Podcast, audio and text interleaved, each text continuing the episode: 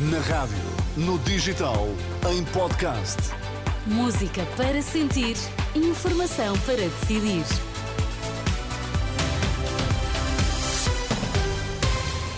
Notícias para ouvir agora na Renascença. Começamos pelos títulos em destaque.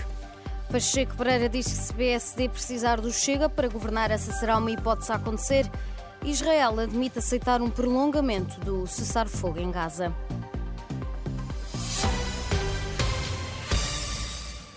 Se o PSD precisar dos votos do Chega para governar, acabará por acontecer. Quem defende é Pacheco Pereira. Na última noite, no programa O Princípio da Incerteza, transmitido na CNN Portugal, o comentador da área social-democrata admitiu, como altamente provável, que o PSD possa precisar do Chega como parceiro para governar, para formar governo. O mesmo com o PS e eventual reedição de uma geringonça. Isto é daquelas coisas sobre as quais eu não tenho dúvida nenhuma. Se for preciso os votos do Chega para governar, isso vai acontecer. Se não for com Montenegro, que espero que cumpra as promessas que faz, vai ser com alguém que imediatamente vai aparecer.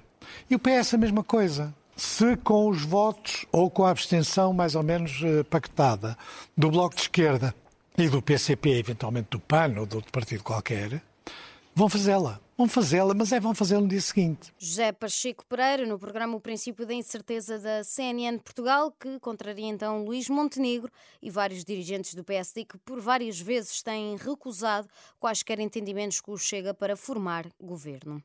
Portugal tem boas razões para confiar no futuro. A afirmação é de António Costa. Este domingo, no Porto, na cerimónia de entrega do prémio Manuel António da Moto, o primeiro-ministro defendeu que o país está hoje mais preparado para o futuro depois de ter vencido décadas de desequilíbrio orçamental. Sendo o tema Portugal futuro, eh, acho que é meu dever dizer por que razões é que eu acho que temos boas razões para estar confiantes no futuro.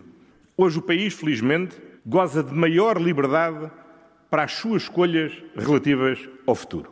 O facto de termos vencido décadas de desequilíbrio orçamental, isso traduz-se mais do que em algo de natureza financeira, em algo da maior importância democrática e política. O Primeiro-Ministro António Costa anda tarde deste domingo no Porto na cerimónia de entrega do Prémio Manuel António da Mota, que distinguiu um projeto de apoio domiciliário a pessoas com demência em Braga, dinamizado pelas Irmãs Hospitaleiras do Sagrado Coração de Jesus. O número de mortes devido a acidentes e doenças relacionadas com o trabalho atinge cerca de 3 milhões em cada ano, de acordo com as estimativas da Organização Internacional do Trabalho divulgadas. Em comunicado, a entidade destacou que cerca de 3 milhões de trabalhadores morrem todos os anos devido a acidentes e doenças relacionados com o trabalho, sendo que, assegurou, este número mostra os desafios persistentes na proteção de saúde e da segurança dos trabalhadores a nível mundial. De acordo com a organização, a maior parte das mortes em causa, num total de 2,6 milhões de pessoas, tem origem de doenças relacionadas com o trabalho, com os acidentes de trabalho a serem responsáveis por mais de 330 mil mortes. Israel admite aceitar um prolongamento do cessar-fogo em Gaza, mas vai fazer depender isso da libertação de 10 reféns por cada dia de trégua. É a resposta do governo de Tel Aviv à sugestão feita este domingo pelo Hamas, que pretende uma extensão do cessar-fogo por mais de 2 a 4 dias para além desta segunda-feira. Após uma conversa com Joe Biden, o primeiro-ministro israelita mostra abertura para essa possibilidade, mas avisa que a destruição do Hamas continua a ser um objetivo. Esta segunda-feira é o último dos quatro dias do acordo inicial mediado pelo Qatar.